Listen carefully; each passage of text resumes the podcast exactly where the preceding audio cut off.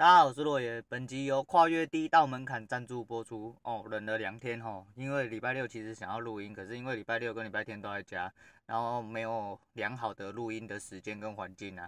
然后导致我的麦克风一直躺在我的衣柜里面，一直没有拿出来用。出门又忘记带，现在也只能对了就是手机一样，就是一录再录这样子。但没办法，因为我实在太想讲事情，讲到我昨天晚上又失眠了。我昨天那边翻来覆去就是睡不着啊，可能是因为我不小心睡前又吃了一点宵夜，导致我有点胃食道逆流，我一直在翻腾。就是真的有时候年纪到了，你知道，就是真的身体哦还是没有办法负荷，不知道是冲哪想哦。因为那个躺在那边就一直觉得干好像要吐，好像要吐，然后又觉得心跳很快，你知道吗？到底是怎么样啊？我也是不晓得。反正啊，身体要多顾啊，身体健康才是一切啊。那这边来跟大家报告一下。为什么要说跨越第一道里程碑？哎，是的，在上，哎，应该说在礼拜六的时候，哎，礼拜六，哎，礼拜天的时候，礼拜天早上的时候，终于浏览数跨越了一百二十三，到了截至昨天晚上，应该是到了一百三左右啦，那就是跨越了一百二十三个数字哈，那个虚构的，嗯，虚构的，反正就是我查到的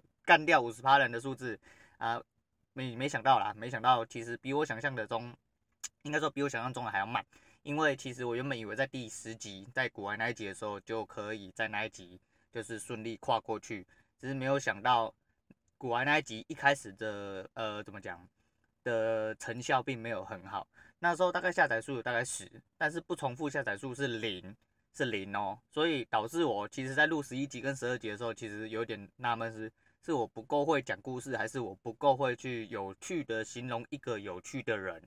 诶，有人听得懂我在讲什么吗？对。我就说啊，是不是这样子？结果我没有想到，在上个礼拜周末的时候，那一集突然来一个大爆发哈。我第一集其实是目前最多人听的，那大概不重复下载数大概在十一还是十二左右啊，下载数大概在十八。屌的是，我还在这个周末一瞬间呢，从下载数二十变成，然后配着不重复下载数十五的部分，直接把整个浏览数都拉高拉高了。那我觉得还蛮厉害的，蛮厉害的是我突我突然觉得，哎，是不是因为这两个字真的下的有用？然后也谢谢各位啦，最主要是谢谢各位，我不知道是到底是谁听的齁，但是齁有十五个人完完整整的把它听完，也就是有二十个人点了，但是有十五个人完完整整把它听完。那今天早上其实因为睡不着的关系，我早上六点多六点左右我就起来，然后起来之后呢，我就去开那个 First Story 的那个后台。应该说，我去看他的条款呐、就是一些他工作的什么啊，各无为不为，还发现说 Apple Podcast 跟诶诶、欸欸、Spotify 还有还有什么啊哥，还有 Google Podcast 都有他的后台可以看，所以说呃回去找个时间，我可能把他的那个 ISSB 就是丢申请出去，等授权回来之后，应该就可以连进去看他的后台这样子。那其实我大概看了一下，就是平均分布，其实好像是 Google Podcast 的听众比较多。那到底是哪里来的？可能是节目推广来的吧，因为我不太清楚。因为就我女人所讲的，她其实后面几集她根本她用 Apple Podcast 有订阅我，但是她根本没有没有办法看到我上传的新集数。那以我订阅古癌的状况来说的话，呃，古癌只要有呃上传新的集数的话，我基本上我 Apple Podcast 跟应该是 Mr. Bus。可以看到，诶、他有新的 Podcast 的节目上传了，所以我也不太晓得。而且 Mr. Bus 我有提出 Google 表单申请，然后是一位节目推广的一位那个，诶、也是先的前辈，就是有丢了，他下面有贴网址。不过到说说是大概七天有审核时间，可是到今天，呃，应该说开工到了今天，已经也应该要超过七天吧，工作日哦还没有。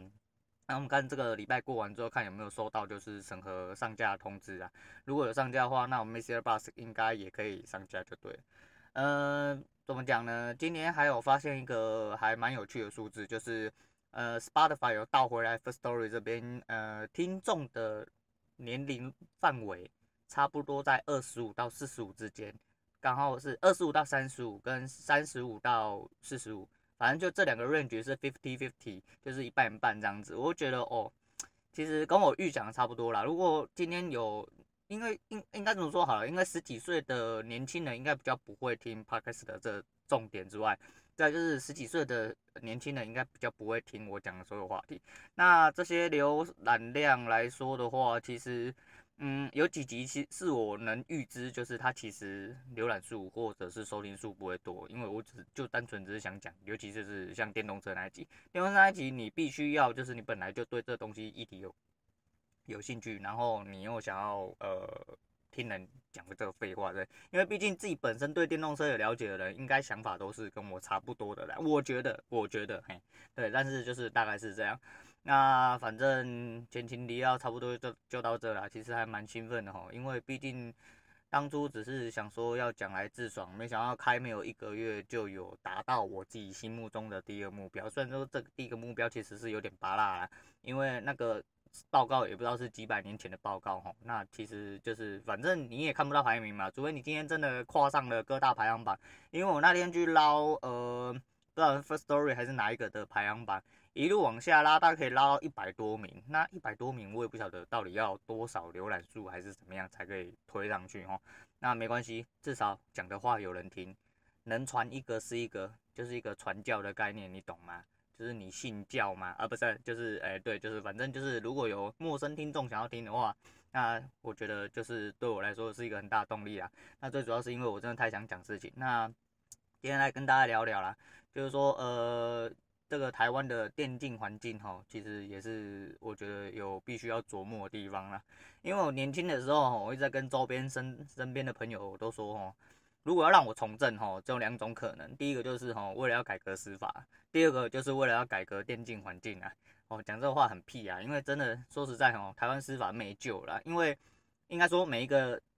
每个地方的司法都没有救了。就像拿外国来说好了，嗯，反正司法这东西一定没有绝对的公平啊，它只能相对的公平正义而已。因为很多东西牵扯到的利益都会变得不一样，或者是就是你知道吧，情理法嘛，有些状况下其实它并没有办法这么公平公正啊，就这是这是没有办法。你今天要到达到完完全全公平公正，什么天子与庶民同罪啊，我看是吹喇叭比较快啊，真的啦。那这种东西就是见仁见智啊。可是哈，要改革，除了拿枪杆子起来之外啦，我相信是很难啊。啊，我们不是要鼓吹大家拿枪杆子起来啊，哈，我没有这么没有这么伟大啦。啊，但是就是这东西我知道是它是无可避免的，不能公平啊，那就只能这样子。就像生活在社会工作的各位一样，你在你的工作环境也很难得到绝对的公平，这是必然的，所以你才会有这么多心理的委屈，这么心这么多的心理不平衡。就是因为你在你的工作上并没有得到你相对应的回馈，至少我不管你自己是觉得说你自己到底做得好做得坏，或者你这个人本来其实做得很烂，但你只自以为自己做得很好，配得上这个薪水之类的，对。但是不管如不无论如何啦，反正其实哦这种东西没有绝对的啦。那电竞环境就是另外一部分，电竞环境其实是相对不友善的啊。那看，呃，想想看，现在是 S 十一嘛。我讲 L O L 啦，因为我自己对 L O L 的琢磨比较多，其他的其实我不太清楚，我必须坦白讲。那电竞当然不是只有 L O L，但是我自己看到的光 L O L 环境，就是相对现在比较多人呃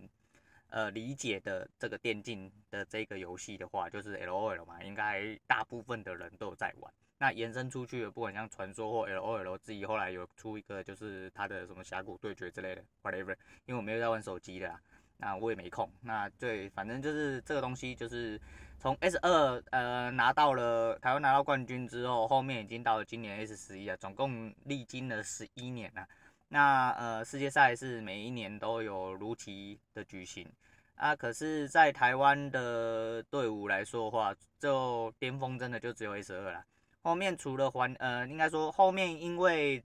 整个队伍的水平跟当时的。呃，其他国家比起来的话，可能相对的稍微比较低一点点之外，就是其实有很多硬体上跟环境上的因素会导致电竞的生态这么落后。那不外乎就是因为电竞其实在某种定义上是一种运动嘛，竞技嘛。但是台湾的体育环境，想必大家都是知道非常的糟啊。台湾体育体育环境是掌握在一群就是有钱有势的人里面啊。那你得到金牌，大家帮你喝彩啊！你没得到金牌，啊，你就自己落赛，就是这么简单。而且在你得到金牌之前，你要吃多少血水，才有办法把你自己推上金牌之路，这个都是不得而知的。你的努力不会有人知道啊。当你拿到金牌了，你的努力一样不会被人知道。你只有你在拿金牌那时候风光会被留下来而已，其他什么都没有。那电竞这东西也是，电竞就是这东西就是以前还是一样啦，因为太多老一辈的人，当然现在有稍微比较好一点点，可是他们还是完完全全没有办法去理解说哦，电竞这环境到底是怎么样。那我就浅谈我自己知道的部分啦，因为哈呃像 TBA 当初的人。呃，Mistake 我比较没有琢磨。那 BB 现在就是开直播嘛。那诶、欸，应该说其实四个人都开直播吧，因为 Mistake 应该也有开开直播，而且 Mistake 到最后是开了一间公司嘛，我没有记错的话。但是我没有去挖啦，反正他就是开了一间公司，我自己知道。啊呃，反正 BB 嘛，啊 Toys，还有 Stanley 跟那个 Leo Boys 就有柏芝，嘿柏芝，对，反正这几位应该到最后都是走上了直播之路啦。都是走上后台啊，因为选手毕竟到了一个年纪哦，他们就会达到一个瓶颈啊。因为毕竟跟年轻人比起来，其实真的呃反应会差蛮多的啦。那就不要说去年才退休的大师兄嘛，对不对？Double Lift，那那就没有话讲。但是就是以我们状况来说的话，这东西是必然的。因为电竞选手其实二十几岁真的算很老，你反射神经没有那十几岁小伙子来快啊。那呃其他反应动作有没有比？那个年轻还快，我就不太确定。对对对，啊没有，我们这是优质频道，不讲那些有的没有的。对，然后呢，呃，就拿我最喜欢，呃，应该说我拿到台面上最看到最多就是，其实就是 Stanley 嘛，我们胖叔叔啊，人家称他胖叔叔啊，我也比他年长几岁，所以我觉得我自己称自己中年大叔其实是很合理的事情啊。呃，这个环境其实就是这样。因为为什么会突然想要谈这个哦？是因为前阵子新闻有公布了，呃，丁特收购老牌 AHQ 改为 Beyond Gaming 哈。那这个消息其实让我还蛮兴奋。那丁特因为直播关系，可能真的赚了很多，比他当初赚做选手的时候赚的还要多啊。那其实这就衍生出另外的问题啊。台湾选手其实都是在领一些很普通的薪水啊，那奖金分成的又要跟公司分很多了。那现在呃，PCS 目前的。环境来说，应该就是呃周董的 J Team 嘛，Marge 的那个 Marge Team 嘛，啊，然后还有那个现在的丁特嘛，啊，其他的另外几间也是电竞的团队，就是我不太清楚，那我就不赘述。但是在台湾的电竞环境来说的话，应该说给选手，应该说给明星选手的顶标，应该就只有这么一点点价钱啊。那、你就不要像蛇蛇那种明星选手被国外一挖去，还有像卡莎被中国挖去那一种，人家年薪都不知道要几百几千来算的啊。台湾给的真的是像乞丐一样可怜呐，对啊，所以说其实台湾电竞环境真的相对的比较落后一点。那落后的部分除了是整体配套的部分之外，再就是台湾的队伍，我不能肯定是因为政府法规的关系还是怎么样。导致队伍比较难养，没有办法供给选手这么高薪，或者是怎么样？因为的确啊，当初呃，Marge 刚成立的时候，那么的黄大哥有出来讲说他给了多少薪水啊，还要养队伍怎样怎样的，每一样东西都要烧钱，要找赞助什么的。我觉得可能关键就是出于在这个环境真的并不友善啊，所以相对的赞助并没有这么好找，或者是价钱并没有这么好谈。那在这个东西没有在台湾做大之前，你就说像什么人家外国像 NBA 嘛，为什么人家电竞可以长成这样子？就是你要把它做跟 NBA 一样，就跟着他们的橄榄球联盟一样，就是他们是一个真的是一个很庞大的运动，所以说你在赞助的利益上来说的话，会变得说有很大的利益可以取得，那相对的选手能得到的环境就会越来越好。可是，在台湾并不是这样子。那是不是法规的问题啊，环境的问题造就这样子？我不确定，但是我可以确定的是，从 S2 到现在，台湾已经接近十年，一点长进都没有。那导致台湾明星选手一个一个一个的被拉去国外，流失到国外，去国外马上就发光发热了。那这些人，这些明星选手原本都是在同一个队伍里面，为什么当初他队伍就打不出这样的成绩呢？那我觉得讲难听一点啊，有钱能使鬼推磨啦。对不对？人家出外打得这么爽，打得这么舒爽，对不对？那一定就是有他道理嘛。那没有他道理，钱就是道理啊。你一定是钱不够多的问题，这百分之百的问题啊，我不能说百分之百啦，至少百分之八九成，呃，应该说八九成一定都是这个问题嘛，这是跑不掉的啦。反正你知道钱给的够多，人家就会打得更努力吧，这是必然的嘛，因为这东西对他们来说就是工作嘛，也是他生活的一部分啊。你给够多，你才能得到更更多的回馈啦。那我觉得是这样子，所以说台湾到最后后面电竞选手都转直播，可能赚的比原本现役还要多，就是因为。第一个公司给你的薪水跟你当选手必须要给公司的抽成，相对来说可能就是已经不是这么合比例了。那你不如吃自己出来跟直播平台做签约跟直接收抖内部分，可能会比你在做呃现役的选手还要多。这现役选手其实是提供你一个跳板，尤其是台湾，因为你只要打得够好，就会有外国队伍看上你，就会有直播平台看上你。假设你今天约到了，你就可以转上更好、更多利益的地方去。那出来混，谁不是为了利益而工作嘛？所以说，更何况是一些就是有梦、对自己人生有梦想的年轻人嘛。所以说，这势必就是表现出了台湾的环境到底有多么的不友善啊，只能说不友善啊。那到底要怎么改善，其实我也不晓得。但是你就说，其实讲是这样讲啊。我也没有从政的打算呐、我从政也不可能只改善这两个东西嘛，因为从政治圈就是一个非常复杂的东西、啊。那我们这边先不谈政治啊，政治还有很多东西可以谈。政治哈，从你生到你死，从你上一代到你下一代，都还有得谈呐、啊。政治的东西不会被毁灭啦，因为这就是人的社会嘛。那就是，毕竟我们这么独善其身的人，我们就暂时不先讨论这个啦。反正今天就是大概想要讲这样子啊，就是跟大家聊一下，说这个电竞生态其实是真的，